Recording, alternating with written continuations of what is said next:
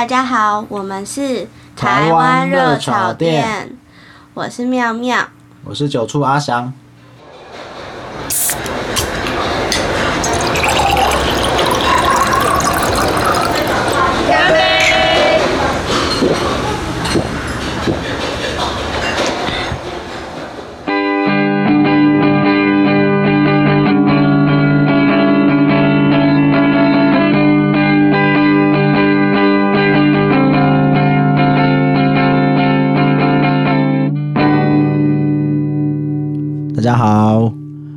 这集只有我一个人，妙妙今天不在。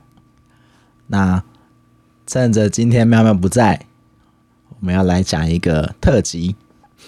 这个特辑是呃比较关于我自己的，就是想跟大家说关于我自己的家乡，在嘉义有个叫做丰收村的地方，它的台语叫做灰球镇。那我也想跟大家介绍。关于这个村子，它以前特殊的办理庙会的一个方式，那有一些比较跟现在很不一样的地方。还有，我小时候也在我们村子外面看到有很巨大的蛇，大到我觉得它不像是台湾会出现的生物。跟我们特殊的阴庙来介绍灰熊针。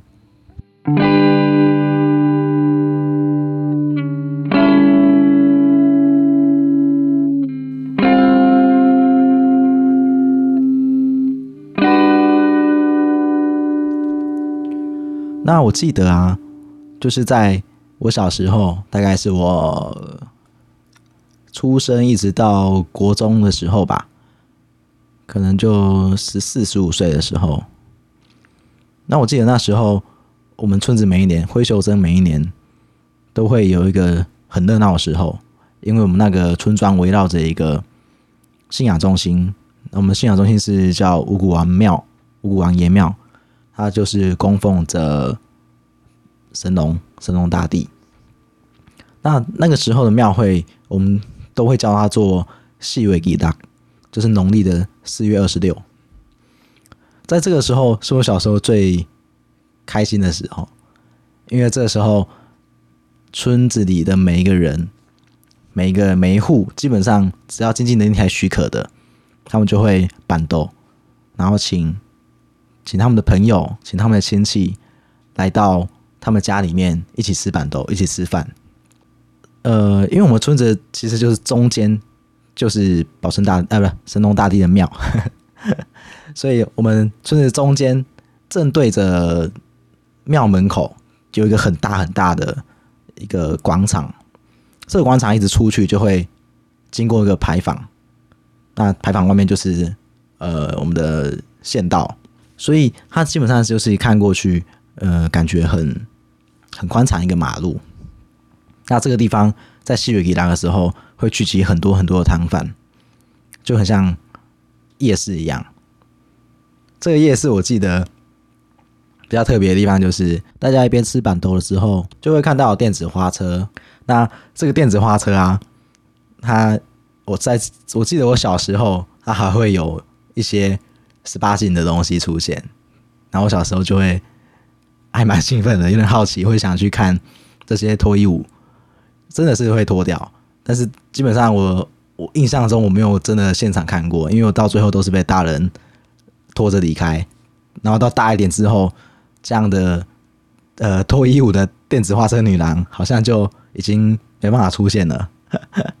再来一下是想说，我们那时候都会有歌仔戏。就是野台戏，还记得我以前小时候的时候，我们庙的广场那边有搭了一个舞台，是用水泥砌成的那种那种舞台，歌仔戏的舞台。然后我就记得小时候都会很多庙会活动，那歌仔戏看的人，哎，其实也蛮多的，尤其在我们那种乡下地方。就是我我记得我阿妈还有带我去看过一次歌仔戏。在我很小的时候，大概上幼稚园的时候，可能可能才四六六岁嘛，五六岁左右吧。那我记得大家就是气氛都还蛮开心，虽然我我我我听不懂他在讲什么，因为他的戏文其实跟我一般讲话不太一样。但是我记得那个气氛，就是大家都很快乐，而且很凝聚在做同一件事情，就是看戏 或者是在买东西，就是在这样的一个氛围里面。然后到越来越大之后，就会发现歌仔戏越来越少人看。那我最近有看一本书啊，这本书其实就是记录这种野台戏形式。然后他说，为什么这些没有人看歌仔戏，这些演员还是那么讲求细节，那么讲求他的唱词啊，他的动作，他的身段。这些歌仔戏的人说，他们演戏就算没有人看，但是还是会演给神明看。而这就马上让我想到以前。这些歌仔戏，因为以前，呃，我阿妈都会跟我说，我阿公阿妈都会跟我说，这些歌仔戏，呃，有分给人看的场次，跟给给神看、给鬼看的场次。我觉得这很厉害，因为他们其实都都知道什么时候是给神明看，或者什么时候给人看的。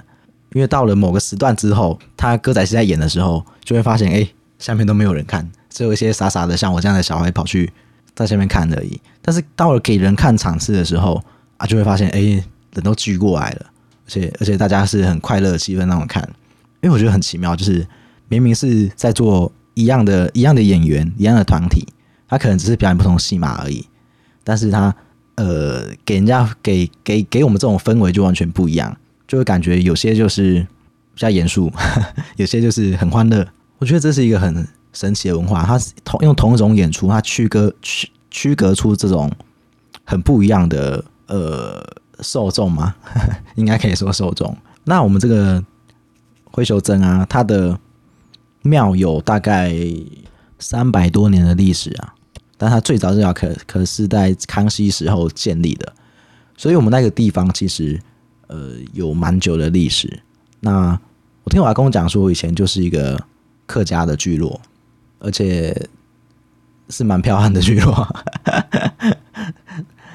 在我们村子里面记载啊，就是以前台湾代朝村之乱的时候，我们这个地方被放火烧掉。被放火烧掉的原因是因为我们村子里面的人去跟他们做对抗，所以到最后被整个放火烧掉。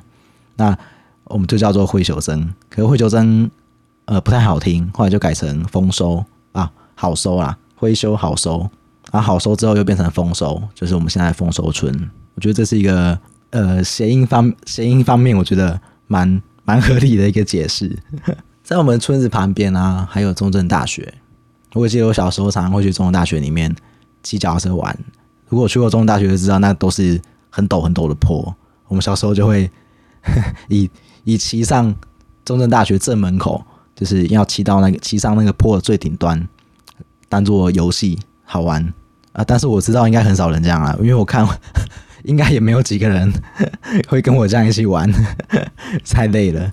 我记得我有一次，我哥他载着我骑这个坡，骑到一半的时候他就吐了，太累了，累到吐。还有一些我觉得很奇妙的一些我们村子里面的民间传说，就是在我们村子外面啊，有一间水流妈的庙。这个水牛妈的意思就是它是阴阴神呐，它是一间阴庙。就是那边有一条水圳，这个水圳有点是自然溪流跟人工一起把它改造成的一条水圳，所以还蛮大的。那听说从以前以前开始就会有时候会有一些水流师会出现在里面。那这个水流妈就是呃，传说有一次是捞起里面有一具男性的呃的水流师。那这个水流是把它盖成庙之后，以前在。大乐透的时时候，或是六合彩的时候，六合彩时代，六合彩时代的时候，就有人发现，哎，这个水流妈签赌给名牌很厉害，结果这个庙就越来越大，越来越大。他现在已经有一间呃独立的庙，而且有广场，是一间还蛮大的庙。听说还蛮准的，就是每到了前阵，就是我小时候要开六合彩的时候，或者是前阵子。可能十几年前在封大乐透的时候，要开奖之前，那里都是像夜市一样哦，还有摆摊子，有有烤香肠的摊子，然后去那边求名牌的香客，他车子多到可以停到那个马路两旁，都把它塞得满满满的，可能有快一两百公尺长，都塞得满满满的，很厉害，还还会被警察开罚单。还有我在小时候觉得呃很魔幻的一个时刻，就是那条水圳啊。在整修的时候，在开挖的时候，有挖出两条超巨大的蛇。我记得小时候看过，它真的是很夸张诶，就是它比比比成人还高。就是你看到它，它像是我以为它是水管，你知道吗？就是我目测，我觉得它超过两公尺以上。就是我记得它是被怪手从土里面挖出来的，所以挖出来的时候，这个怪手把它拉出来的时候，它的身体长度是超过那个怪手的那个手部位那个筒子的长度，所以你就感觉它是中间被拉起来。然后听说那时候就已经有把它弄到受伤，好像心快要死掉了。但但是你去查资料的时候，你就发现，哎，不对啊，台湾应该没有什么蛇可以长到这么大。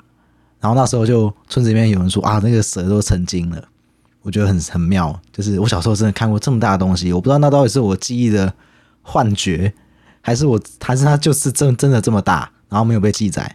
在那边我看到其他的蛇也是很巨大的蛇，我记得我看到有青色鳞片，就是那种深绿色，不是青色，深绿色，然后鳞片很粗。我记得我小时候五六岁的时候看到，比我大腿还粗诶，就是我感觉我去抱着它，我可以把它环抱。